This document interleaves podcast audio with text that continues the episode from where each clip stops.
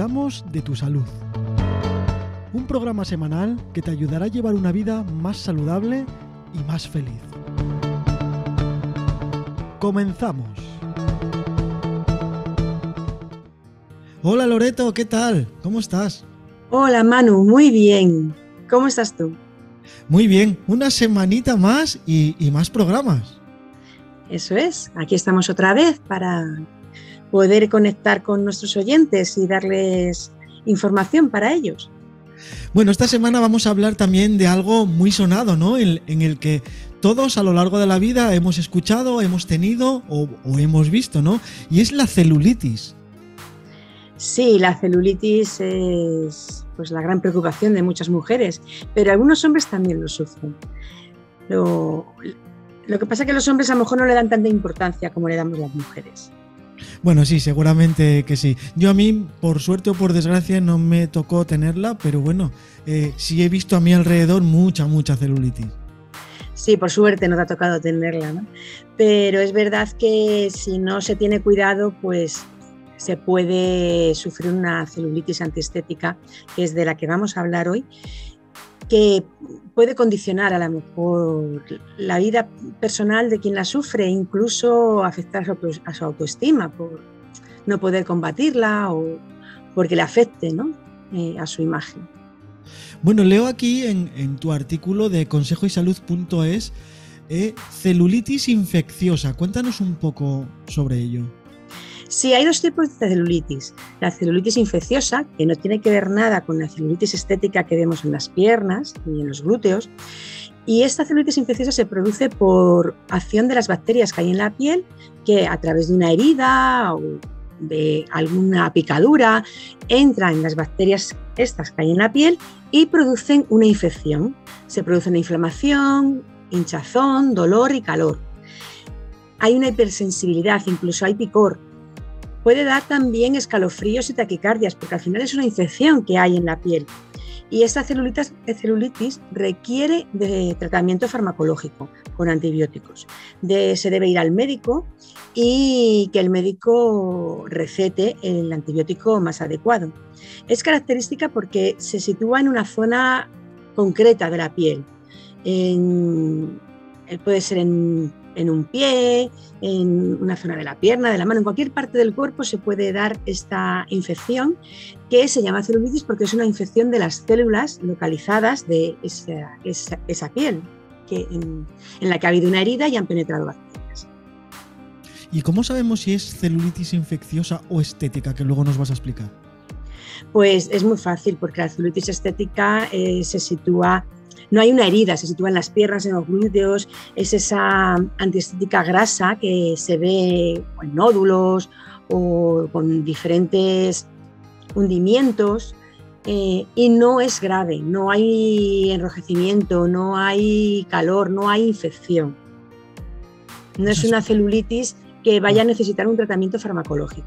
Sin embargo, la celulitis infecciosa sí, hay un dolor, hay además un dolor que, eh, importante. Si se toca la zona, em, pues se nota ese dolor y se ve una inflamación, se ve rojo, se ve además que puede haber incluso eh, un acúmulo de pus. pues ya ahí se ve que hay una infección y que se debe ir al médico. ¿Qué es la celulitis estética? La celulitis estética es esta mm, acumulación em, en, el tejido conectivo, eh, eh, cuando las células grasas bajo la piel ejercen presión sobre ese tejido. esas células grasas, mm, vamos a decir que aprietan este tejido conectivo y provocan hundimiento en la piel, especialmente en la zona de piernas y glúteos, que es donde estamos acostumbrados a ver esta celulitis. Y, como he dicho, no tiene ninguna gravedad, no hay que preocuparse, es un problema estético y se puede prevenir de algunas formas y se puede combatir, aunque no es fácil. Bueno, hay varios tipos de esa celulitis, ¿no? Sí, ese tipo de celulitis que no siempre está relacionada con el sobrepeso y la obesidad, puede haber personas que estén en su peso normal y tener celulitis, eh, puede, está provocada por esas células adiposas que he comentado. Y dependiendo de, de cómo sea esa presión y lo que provoque, tenemos diferentes tipos de celulitis, hay cuatro. La mm, celulitis dura, que tiene un aspecto granuloso y, tenso, es una piel que está tensa y, y parece como que tiene gránulos. Esta celulitis dura se produce en mujeres jóvenes y aparecen los típicos hoyuelos. Aquí sí que afecta por igual a mujeres con sobrepeso y delgadas, da igual que tengan un índice de masa corporal por encima del adecuado o que sea el adecuado. No tienen por qué tener grasa extra acumulada bajo la piel. Hay otro tipo de celulitis blanda eh, que se da más en mujeres de 40 a 50 años. Y son mujeres que han realizado una dieta estricta y además no hacen ejercicio. Han adelgazado rápidamente, no han hecho ejercicio y aparece eh, esta grasa acumulada eh, bajo la piel que al tocarla la sensación es blanda. este tipo de celulitis eh, produce una sensación de pesadez en la mujer. La celulitis edematosa es el tercer tipo y esta celulitis es más complicada de tratar aunque por fortuna es menos frecuente, no se da con, frecuencia en, mujeres. Eh, se da como consecuencia de una mala circulación y por retención de líquidos. Esta es la llamada piel de naranja. Se da más en mujeres de 20 a 30 años. Y el cuarto tipo de celulitis es la celulitis extrema. En esta celulitis existen nódulos de grasa localizados que pueden llegar a ser dolorosos. Aquí sí que puede haber al tocar un dolor. La piel está dura y es difícil de manipular. Puede haber también estrías en este caso. Bueno, ¿y cómo podemos, cómo podemos evitar la celulitis? La celulitis eh, se puede prevenir en, algunas, en algunos aspectos. ¿no? Hay factores que no podemos, podemos modificar y ahí no podemos hacer nada, como son la edad, el sexo, la raza, la predisposición genética, porque ya tengamos antecedentes en nuestra familia, y las alteraciones endocrinas y metabólicas. Aquí no podemos hacer nada. Aquí intervienen en, el caso de la mujer los estrógenos, que favorecen la aparición de la celulitis. Por este motivo es más frecuente en mujeres y es más frecuente en mujeres de raza blanca, especialmente las mediterráneas, nos llevamos la palma y es menos frecuente en, la raza negra y asiática. También hay que tener en cuenta las etapas de la mujer, porque como influyen los estrógenos, pues varían eh, dependiendo de la edad. En las etapas que hay más estrógenos hay más posibilidad de que aparezca la celulitis. Y con respecto a las enfermedades, hay algunas patologías que predisponen a la celulitis, como pueden ser las disfunciones hipofisiarias, los trastornos hepáticos o el hipotiroidismo o también la diabetes. Estas enfermedades hacen que sea más frecuente el tener diabetes. Y ahora lo bueno, ¿no? Hay factores sobre los que sí podemos actuar, que son los hábitos saludables, lo que siempre estamos aquí insistiendo, en esos hábitos saludables que influyen en todos los aspectos de nuestra salud. Llevando unos buenos hábitos saludables, de los que ya hemos hablado, la alimentación, el descanso, el ejercicio, pues eh, se puede prevenir la aparición de la celulitis y nos ayuda a tener un buen estilo de vida. También hay que tener en cuenta que no se debe llevar ropa ajustada porque afecta la circulación y, afecta concretamente en el retorno de la sangre, que se hace más difícil. Hay que evitar también los tacones altos y estrechos. Eh, se recomienda que no, sean, que no sea un tacón superior a 4 centímetros eh, también hay que evitar, si eres propensa a tener eh, celulitis, hay que evitar tener, estar en locales con exceso de calor, porque se produce una vasodilatación y dificulta también la circulación sanguínea. Un tema muy importante del que hemos hablado en alguna ocasión, el estreñimiento. Em, hay que evitar ese estreñimiento porque se acumulan las toxinas en el organismo y favorece la celulitis. Otro tema súper importante que hemos comentado, no fumar. El tabaco favorece la acumulación de radicales libres y de toxinas y eso lo que hace es destruir las fibras de colágeno.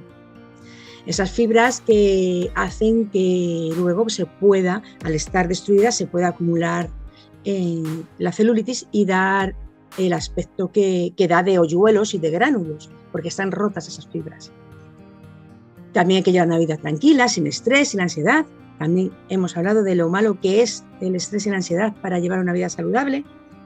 Y, y que con el estrés y la ansiedad los niveles de cortisol aumentan.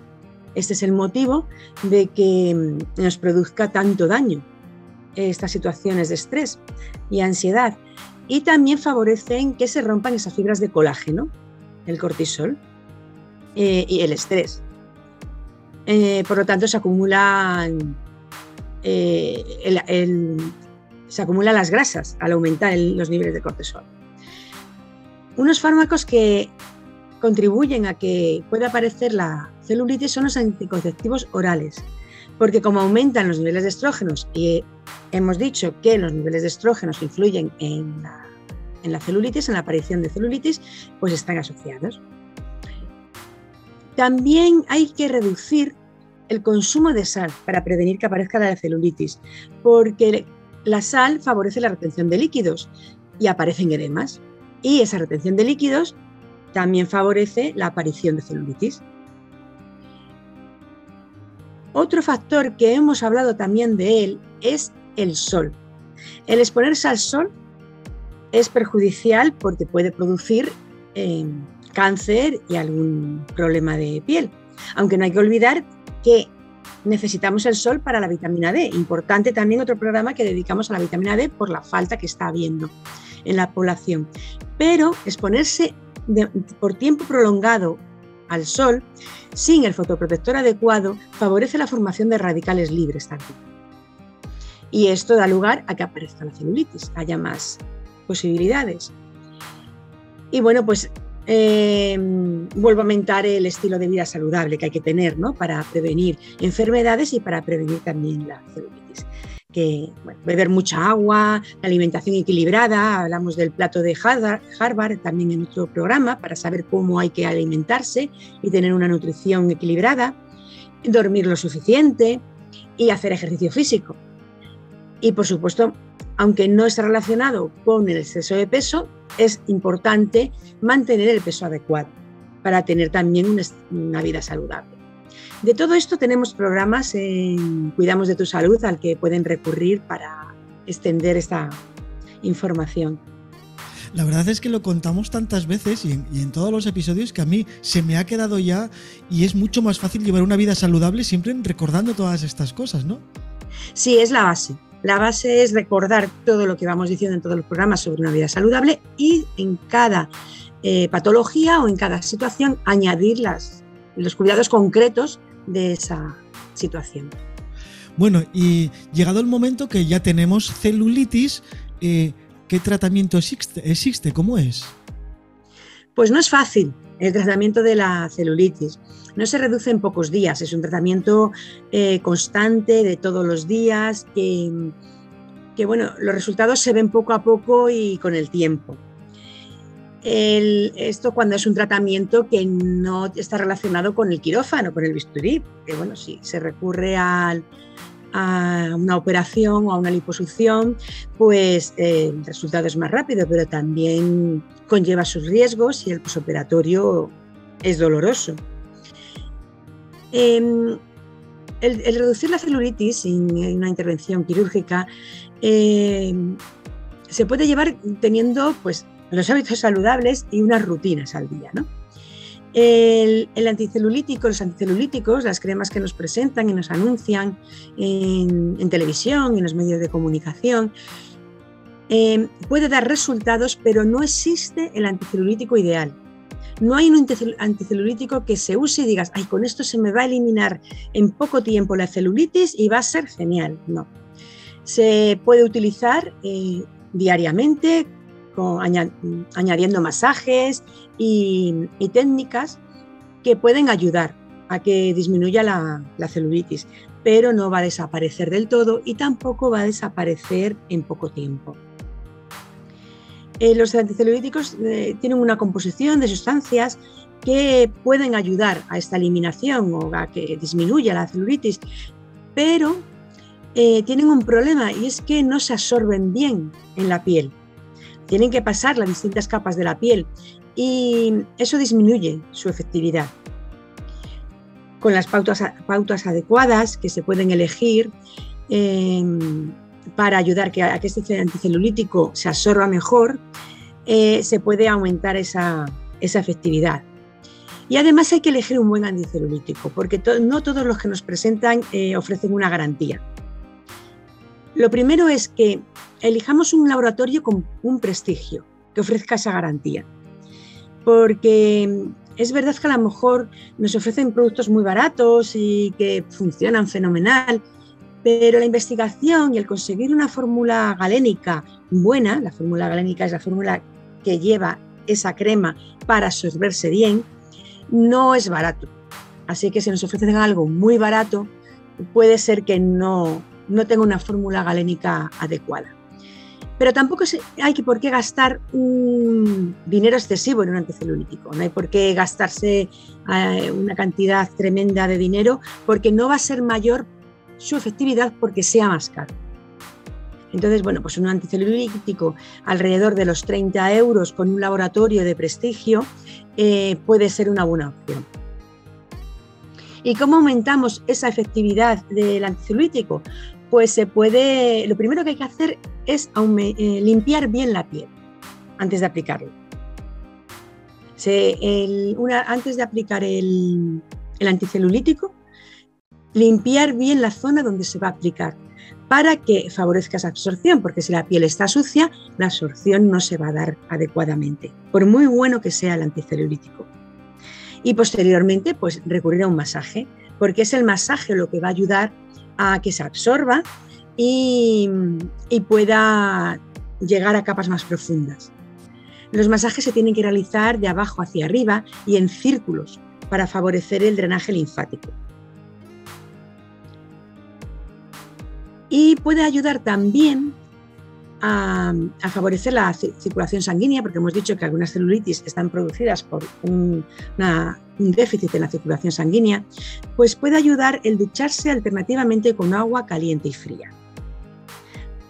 una buena rutina puede ser ducharse con agua caliente y fría, limpiar bien la piel, aplicar el anticelulítico y posteriormente realizar el masaje. Bueno, ahí eh, existen diferentes técnicas para eliminar la, la, celulitis, ¿no? En medicina estética. Sí, hay técnicas de medicina estética que no son invasivas, no, no se necesita entrar en quirófano, que están dando resultados pues, porque ayudan a, esa, a, ese, movimiento realizan diferentes masajes, dependiendo de la técnica, y ayudan a eliminar esos líquidos eh, eh, que se han acumulado, eh, ayudan a que se arrastre parte de la grasa y se favorezca la eliminación de esa celulitis. Estas técnicas pueden ser por radiofrecuencia, por drenaje linfático, por mesoterapia, vacuumterapia, ultrasonidos focalizados de alta intensidad y, técnicas también por enfriamiento. Pero estas técnicas siempre tienen que ser realizadas por un especialista, un especialista en medicina estética, que eh, son médicos, médicos que han sacado su especialidad en medicina estética. Hay que tener mucho cuidado a qué centro se recurre y qué profesional hay detrás de ese centro porque luego también puede haber eh, consecuencias negativas en esos tratamientos si no se aplican eh, correctamente y se estudia si la persona a la que se le va a aplicar es apta para ese tratamiento. ¿Debería preocuparnos eh, tener celulitis o preocuparnos en exceso? Preocuparnos en exceso no, porque no es una patología que pueda causar un problema de salud y ponga en peligro nuestra salud. Lo que nos puede preocupar es a nivel estético y, bueno, si se tiene un sobrepeso u obesidad, esa es la parte que debe preocupar, ¿no? El, tener sobrepeso u obesidad que es perjudicial para la salud. A nivel de preocupación eh, psicológica, si supone un trastorno para la persona que lo sufre o, supone una disminución en su calidad de vida, pues sí puede tomar medidas, claro. Todo lo que sea eh, mejorar nuestro bienestar físico y mental, pues bienvenido sea para poder vivir mejor.